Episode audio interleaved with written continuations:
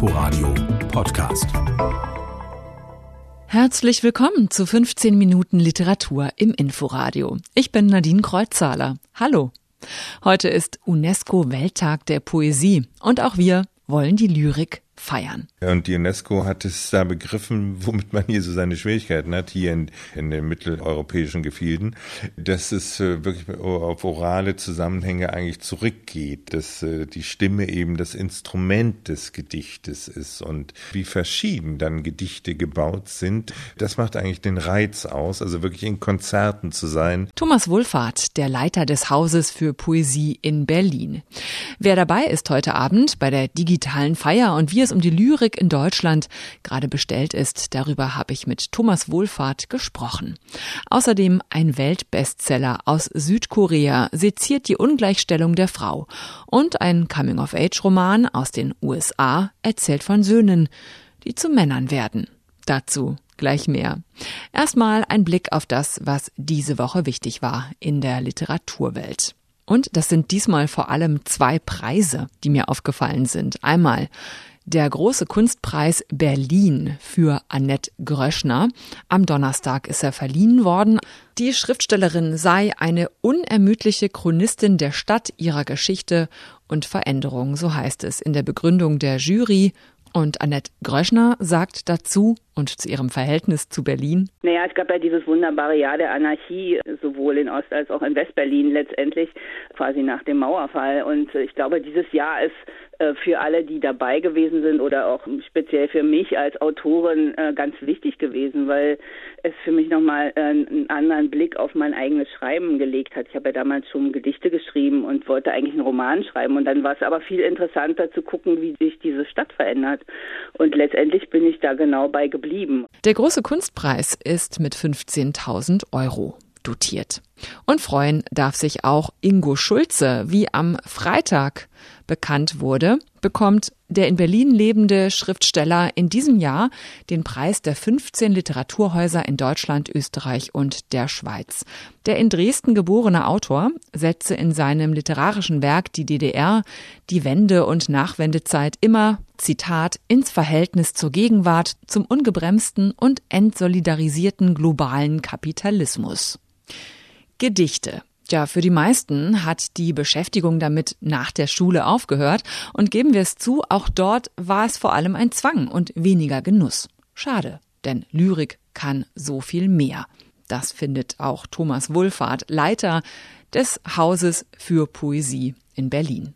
Heute ist genau der richtige Tag für Entdeckungen. Heute ist nämlich UNESCO Welttag der Poesie. Wir sind dem nachgegangen. Der Welttag wurde äh, erfunden in Marokko von einem Kollegen quasi, der ein Literaturhaus dort hatte seinerzeit und der hatte den Vorschlag bei der UNESCO eingebracht.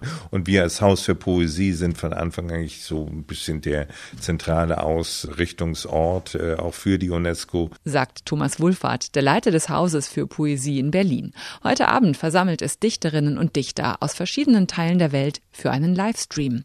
Aus Deutschland dabei ist Volker Braun. In der DDR war er einer der wichtigsten Dramatiker, unter anderem am Berliner Ensemble. Ein vielfach ausgezeichneter Schriftsteller ist er aus Dresden und eben Lyriker. Das Magma in der Brust des Tuareg.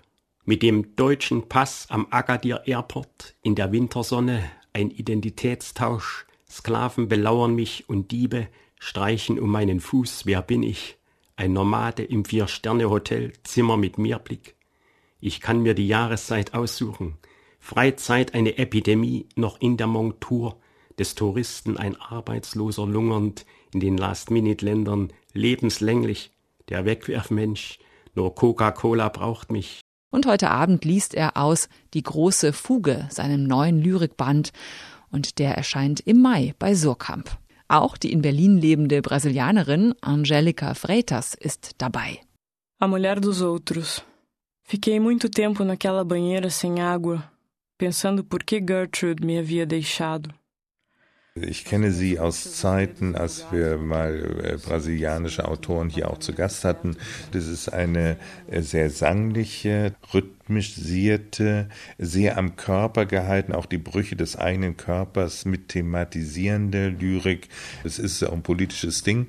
Sie selber ist lesbisch, äh, auch bekennend, wird da auch deutlich und hat auch die ganzen Brüche und die ganzen Gefährdungen oder Anfeindungen damit drinne. Hoje eu digo adeus e vou para Nord. Lu Andreas me espera em Göttingen. Plantaremos beijos na Gänseliesel. Angelika Freitas. Hier war der Ausschnitt eines älteren Gedichts zu hören aus dem Online-Archiv Lyrikline. Zu erreichen ist das über die Webseite des Hauses für Poesie. Mittlerweile ist es das weltgrößte Archiv zeitgenössischer Dichtung, Originalstimme und in über 20.000 Übersetzungen eben auch weltweit zu verstehen. Das Digitale als Chance für die Lyrik, die in den letzten Jahren wieder eine Renaissance erlebt. So ein bisschen der Eindruck. Schreibende wie Monika Rink, Nora Bossong, Jan Wagner und Nico Bleutke sind durchaus sehr erfolgreich mit Lyrik. Es hat tatsächlich die Aufmerksamkeit zugenommen, hier und da. Lyrik hatte schwer, vor allem weil sie in ihrer Eigenständigkeit nicht an angenommen wird, nicht ernst genommen wird. Ne? Eigene Wurzeln auch, sie kommt von ganz woanders her als die, die Prosa beispielsweise, ne? der Roman. Das Gedicht kommt vom Marktplatz und ist vor 5000 Jahren als sinnstiftendes Drittes entstanden zwischen Gesang und Tanz, so als Bestandteil von kultischer Handlung. Acht geben auf Lyrik muss man, sagt Thomas Wohlfahrt vom Haus für Poesie. Damit meint er auch konkret finanzielle Förderung. Bildungsinitiativen, Stipendien und Förderprogramme zugeschnitten auf Dichtung. Es ist alles sehr in prekären Verhältnissen. Da müsste Förderung sehr gezielt einsetzen. Es hat sich gegründet vor zwei Jahren ein Netzwerk Lyrik, die versuchen sich darum zu kümmern und um den Stellenwert von Lyrik in diesem Land zu erhöhen. Ganz ein großes Thema ist zum Beispiel Lyrikvermittlung in der Schule. Lyrik passiert nur interpretativ. Anstatt die Leute mal, die Kinder wirklich erleben zu lassen, was Sprache kann, sagt Thomas Wohlfahrt. Jetzt zu Pandemiezeiten musste sich das Haus natürlich komplett umstellen. Alles ist ins Digitale abgewandert, auch das jährlich stattfindende Poesiefestival Berlin. Und auch in diesem Jahr soll das Poesiefestival stattfinden. Wir wollten postkolonial die Sache angehen und uns mit Afrika, also den früheren Kolonien beschäftigen und haben dann gesagt, mm, mm, das wird nichts. Wir stellen mal und hofften, dass dann Reisen möglich wird. Wir stellen es auf Europa und haben, äh, das ist jetzt eine gute Woche her, dann entscheiden müssen, auch dieses Festival wird wieder rein online. Termin für das Poesiefestival Berlin ist der Juni. Heute Abend um 19 Uhr können Sie sich dann reinschalten per Livestream in den Welttag der Poesie. Die Dichterinnen und Dichter haben Videos produziert und lesen verschiedene Werke. Um 19 Uhr auf dem Facebook und dem YouTube-Kanal vom Haus für Poesie und dem Kanal für Poesie. Auf inforadio.de finden Sie auch den Link dazu. Das Buch, um das es jetzt geht, hat für mächtig Aufmerksamkeit gesorgt. Weltweit. Kim Ji-yong, geboren 1982 von Cho Namju. Über zwei Millionen Mal hat sich dieser Roman weltweit verkauft und ist auch bereits erfolgreich verfilmt worden. In ihrem Heimatland Südkorea hat die Autorin damit eine Kontroverse ausgelöst. Warum? Es ist das Protokoll des Alltagssexismus, der Ungleichstellung von Frau und Mann und einer zutiefst patriarchalen Gesellschaftsstruktur. Das Buch fängt an mit dem psychischen Zusammenbruch von Ji Yong, kurz nachdem sie eine Tochter geboren hat und ihren Job kündigen musste. Nachdem sie die Tochter ins Bett gebracht hatten, saßen die beiden Eheleute seit langem einmal wieder zusammen und gönnten sich ein Bier. Als ihre Dose beinahe leer war, tippte Ji Yong ihrem Mann urplötzlich auf die Schulter und sagte Hayon, weißt du, Ji Yong macht gerade eine schwere Zeit durch. Ihr Körper erholt sich zwar allmählich, aber ein Baby zu betreuen ist mental dafür umso anstrengender. Du solltest ihr öfter einmal sagen, dass sie ihre Sache gut macht. Sag ihr, du seist dankbar für die Mühe, die sie sich gibt. Was ist denn auf einmal in dich gefahren? Machst du gerade eine außerkörperliche Erfahrung? Von da an hatte Jiong immer häufiger eigenartige Anwandlungen. Von hier aus blendet der Roman zurück in Kindheit, Jugend und Studium von Ji Yong.